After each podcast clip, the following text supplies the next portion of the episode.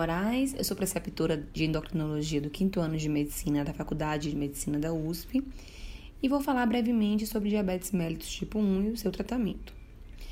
Então, estima-se que mais de 30 mil brasileiros eles sejam portadores de diabetes tipo 1 no Brasil e que o Brasil ocupe o terceiro lugar na prevalência de DM1 no mundo, segundo a Federação Internacional de Diabetes. Por ser uma doença com alta mortalidade, seu diagnóstico e tratamento precoce são extremamente importantes. O DM1 é uma doença autoimune, poligênica, decorrente da destruição das células beta-pancreáticas, ocasionando uma deficiência completa na produção de insulina. Essa destruição ela pode ser lenta e o paciente ele só abriu o quadro na fase de adulto jovem, mas o mais, mais comumente essa destruição ela acontece principalmente na, na fase infantil. E o diagnóstico muitas das vezes é dado ainda quando a, o paciente é criança, tá? Corresponde a 5 a 10% de todos os casos de DM1, de, perdão, de diabetes, e a sua incidência está aumentando particularmente na população infantil menor de 5 anos. Acomete igualmente homens e mulheres e subdivide-se em tipos 1A e 1B. O tipo 1A é o tipo que a gente mais conhece, o mais comum, tá? Que é a forma do DM1 que, em, em que a gente consegue confirmar a doença autoimune pela presença de autoanticorpos no sangue periférico.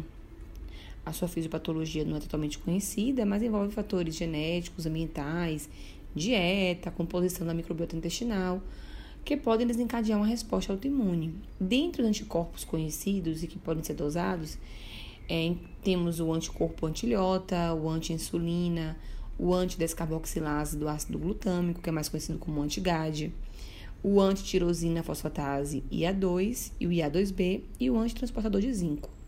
Quanto maior o número de autoanticorpos presentes e mais elevados forem seus títulos, maior a chance do indivíduo desenvolver a doença. O tipo 1B é aquele paciente que tem uma clínica muito compatível com o diabetes tipo 1, porém, quando a gente não consegue encontrar os autoanticorpos no sangue periférico. Então, o diagnóstico ele apresenta certas limitações, né? Ele pode ser confundido com outras formas de diabetes, mas ele deve ser sempre cogitado quando há uma necessidade muito precoce de insulinoterapia plena. O diagnóstico do M1 ele é basicamente clínico e laboratorial.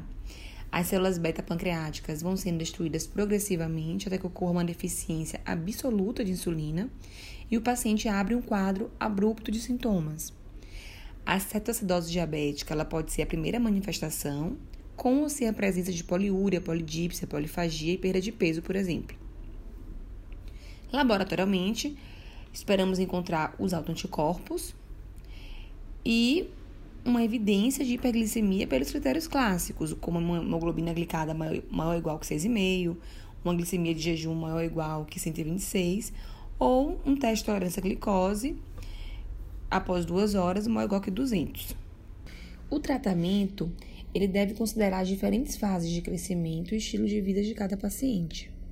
Consiste basicamente em insulinoterapia, monitorização adequada das glicemias e educação do paciente sobre sua doença. Iniciando pela insulinoterapia, ela visa atingir o perfil mais próximo possível do fisiológico. É feito utilizando insulina basal, insulina bolos e bolos de correção, que são doses de insulinas necessárias para corrigir hiperglicemias pré-prandiais ou no período intraalimentar. A dose inicial diária total varia entre 0,5 a 1 unidade de insulina quilo dia e deve ser dividida aproximadamente 40 a 60% de insulina basal e o restante é insulina bolus.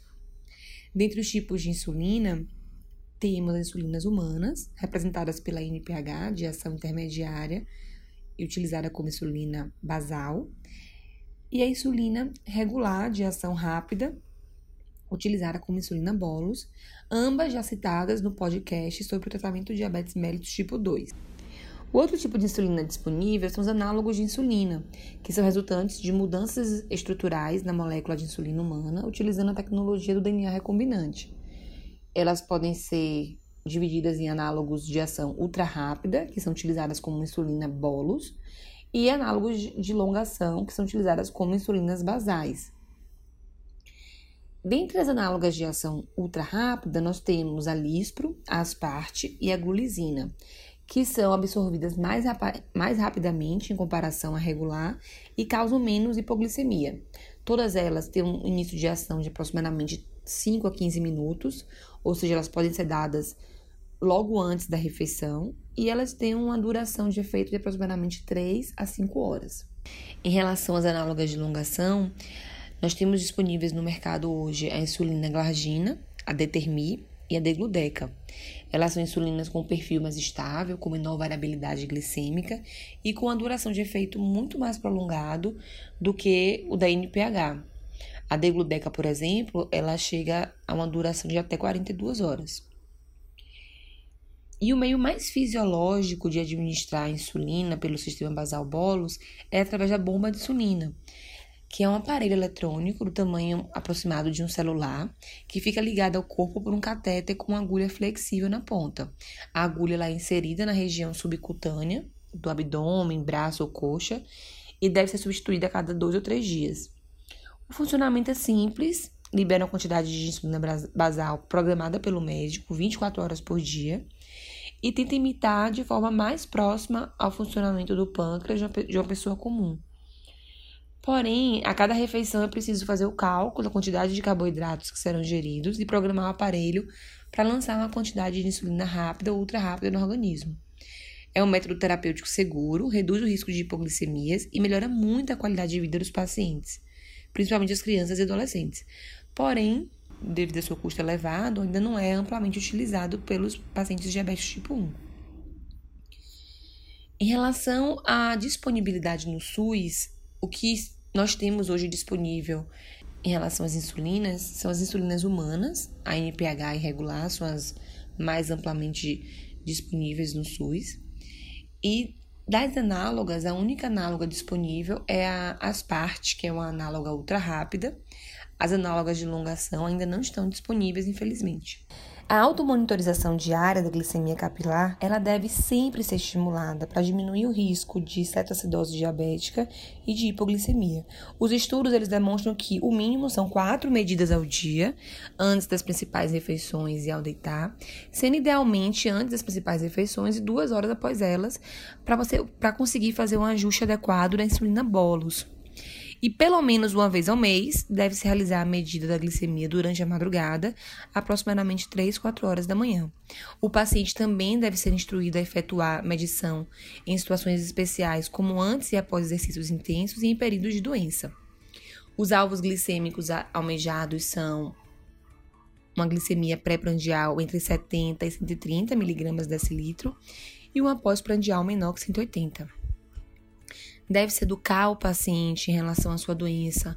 O paciente diabético, ele deve saber administrar corretamente a insulina, deve saber monitorizar, interpretar os valores de glicemia, saber reconhecer sinais de hipoglicemia e como corrigi-la. Deve ser orientado em relação à alimentação. Não existe uma restrição alimentar específica. O que recomenda-se é uma dieta equilibrada, como para qualquer, qualquer pessoa, e incentivar a contagem de carboidratos, porque isso sim vai dar ao paciente uma maior autonomia e uma melhor qualidade de vida. A atividade física regular, ela auxilia muito no bem-estar físico, melhora o equilíbrio metabólico e deve se encorajar pelo menos 60 minutos de atividade física todos os dias. Alguns cuidados, no entanto, devem ser tomados, como reduzir a dose de insulina antes da atividade, realizar ingesta de carboidratos durante atividades intensas e monitorar a glicemia horas após a atividade, porque ainda há um risco de hipoglicemia. O paciente do o segmento do paciente diabético tipo 1 é realizado com hemoglobina glicada, que é o exame padrão ouro para avaliar controle metabólico nesses pacientes, pois tem uma relação direta com risco de complicações microvasculares. Deve-se almejar valores menor que 7,5 para qualquer criança ou adolescente com menos de 18 anos e valores menores que 7% para adultos. Lembrando que é sempre importante individualizar o tratamento. Então é isso, pessoal, que eu queria falar. Muito obrigada e até a próxima.